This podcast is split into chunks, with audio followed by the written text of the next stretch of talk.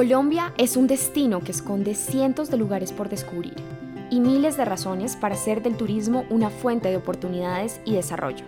Aquí comienza Colombia Travel Podcast, un espacio de conversaciones e historias inspiradoras para nuestros empresarios.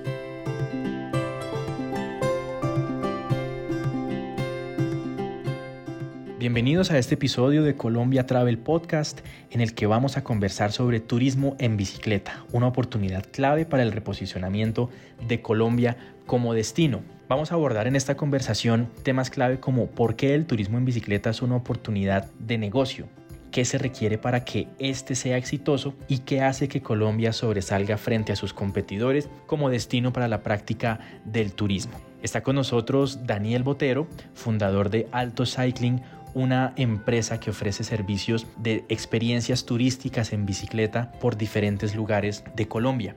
Y también está con nosotros Matt Rendell, periodista, escritor del libro Colombia es Pasión, una publicación enfocada en contar y revivir la historia de los grandes hitos del ciclismo colombiano. Quiero comenzar entonces dándoles la bienvenida a nuestros invitados y quiero empezar eh, con usted, Daniel. Cuéntenos por qué el turismo en bicicleta es un buen negocio.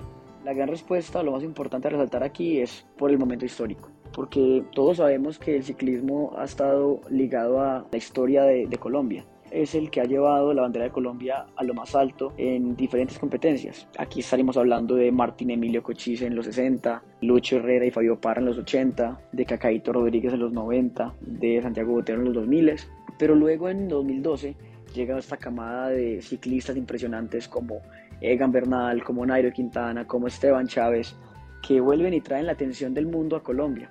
Y la traen en un momento muy importante porque aquí se empieza a firmar el Tratado de Paz y Colombia deja de ser un país en guerra.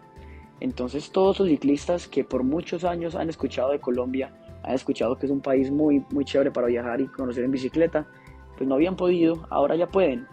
Entonces desde el 2015 se ha visto una ola muy grande de ciclistas que vienen eh, a conocer este nuevo país. Porque ¿qué pasa? Estos ciclistas ya llevan toda la vida viajando. Son ciclistas que ya han ido al Tour de Francia, ya han ido a la Vuelta a España, ya han ido al Giro de Italia, conocen Europa, conocen Estados Unidos. Pero Colombia es este nuevo destino misterioso que los ciclistas recreativos del mundo no conocen. Entonces, ahora que tenemos la atención del mundo y tenemos la posibilidad de que Colombia no es un país en guerra, la demanda de este tipo de turismo está creciendo aún más con el paso del tiempo. Y quisiera ahora preguntarle a Matt, Matt, cuéntenos, ¿qué hace que un extranjero viaje a Colombia para hacer cicloturismo? ¿Cuáles son esos atractivos principales de nuestro país? Creo que todo el mundo en cualquier viaje quiere reír y sonreír y estar rodeado de gente amable, emocionarse, desafiarse a sí mismo. Pero creo que el visitante a Colombia está impulsado por un sentido de la aventura y la curiosidad y el deseo de algo diferente, algo que no sea la Toscana o Suiza o California. Eh, creo que la gente quiere, sí, una ducha caliente, un aseo limpio y dormir bien en una cama cómoda, ah, así que esa parte, la de la noche, tiene que cumplir eh, los mejores estándares internacionales.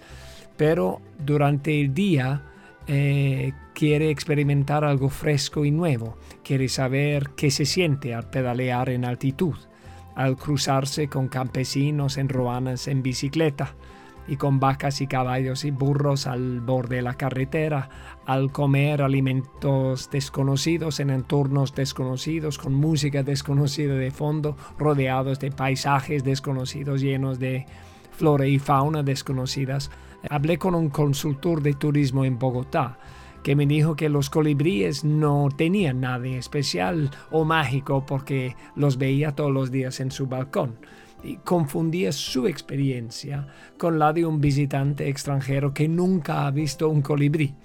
Así que creo que crear itinerarios presupone estudiar dos cosas. Una es Colombia y la otra es la realidad de, la que vienen los visitantes.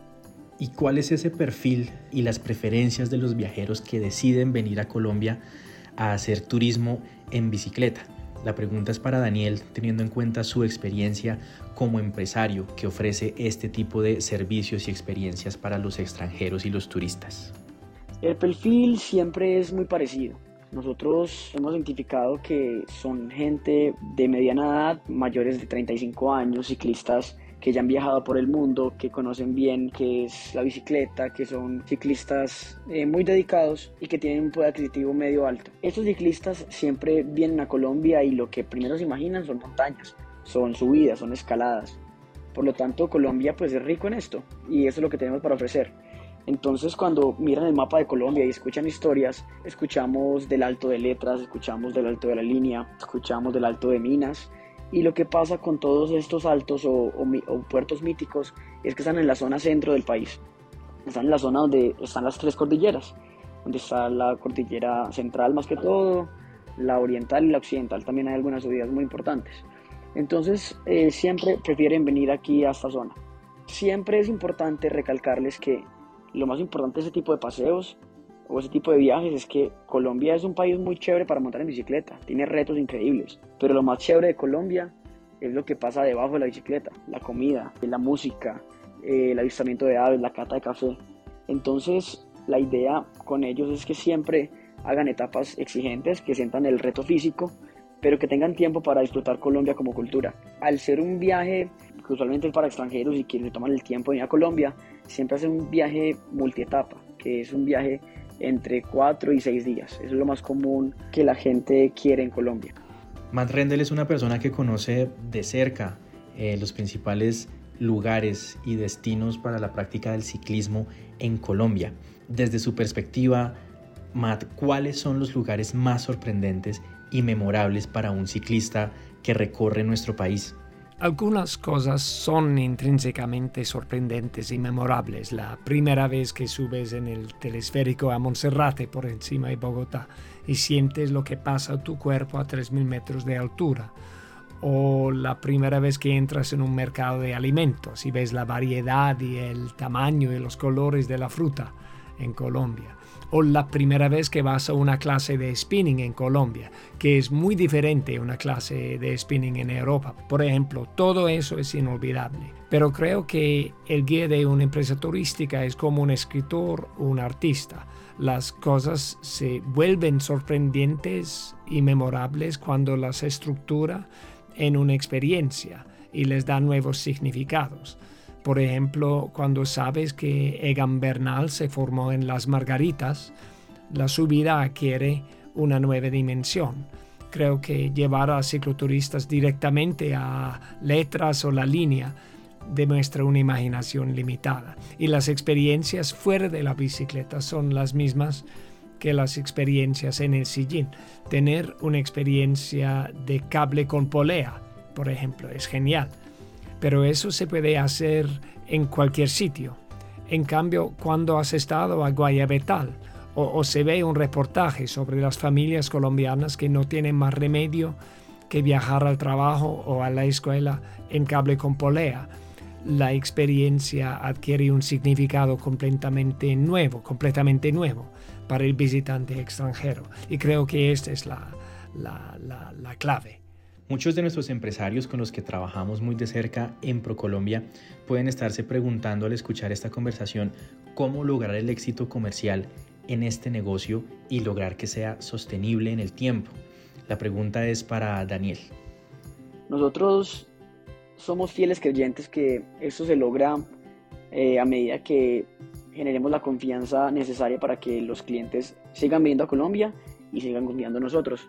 Es algo que hemos hablado con varias personas del medio y la idea es que entre todas las empresas que hagan ese tipo de negocio lo hagan muy bien, con los mejores estándares de calidad, que sea un servicio premium, que sea un servicio que la gente se sienta segura, se sienta confiada, porque obviamente la primera reacción del mundo ahora de Colombia es ser un poquito escéptico a qué tan desarrollados estamos en términos hoteleros y de vías y también el tema de seguridad. Aquí la idea es que la gente llegue y, se sorprenda, que vea un país lindo, un país limpio, un país seguro. Y para eso toca manejar los mejores estándares, temas de seguridad, de accidentabilidad, de bioseguridad, de capacitación del personal, de profesionalismo y herramientas que uno pueda utilizar y brindarle al, al, cliente, que todo se vea muy muy profesional. A medida que esto se haga, Colombia se va a consolidar como un destino turístico para todos Entonces, aquí es algo que se debe construir entre todos. A medida que la gente confíe más en Colombia como destino turístico, que lo vea profesional, que lo vea constituido,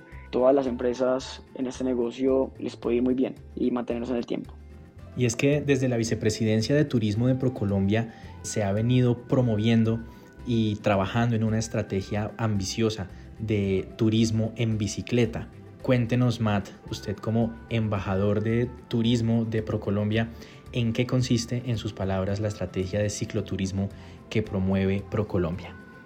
Creo que se trata de conectar a Colombia con el mundo de forma ecológica y de atraer a personas que aprecian la naturaleza, la salud, el aire libre, el contacto con la gente Creo que en Europa o en Estados Unidos tenemos la sensación de que la época de los descubrimientos ya pasó, que solo vamos a lugares que han sido creados para atraer a los turistas o donde ya estuvieron generaciones de turistas. Creo que la estrategia de cicloturismo de ProColombia consiste en mostrar al mundo que independientemente de lo que crea conocer sobre Colombia, el único país del mundo que lleva el nombre Cristóbal Colón, es aún por descubrir.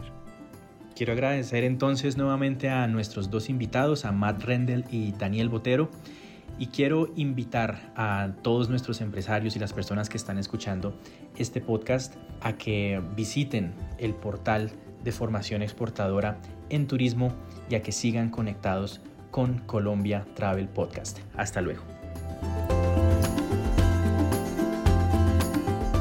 Gracias por acompañarnos en este episodio de Colombia Travel Podcast. Siga conectado con ProColombia para conocer todas las buenas noticias del país. Hasta la próxima.